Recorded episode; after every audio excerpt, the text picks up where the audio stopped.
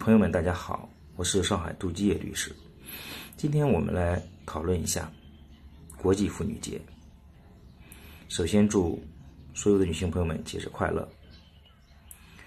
国际劳动妇女节全称是联合国妇女权益和国际和平日，其中因 Women's Day 可译为国际劳动女人节或国际劳动女性节，在中国又称为国际妇女节、三八节、三八妇女节。一九零九年三月八日，美国伊利诺斯州芝加哥市的女工和全国纺织服装业的工人举行规模巨大的活动，要求增加工资、实行八小时工作制和获得选举权。这是历史上劳动妇女第一次有组织的群众斗争，斗争得到全国乃至世界其他妇女群众的广泛同情和热烈响应，最后取得了胜利。一九一零年八月。在丹麦首都哥本哈根召开了国际社会主义者第二次妇女代表大会，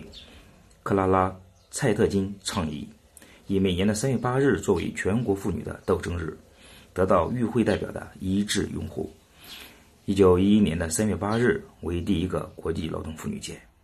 该倡议为实现男女平等建立了国家的法律框架，并且提高了公众对于迫切需要在各个方面提高妇女地位的认识。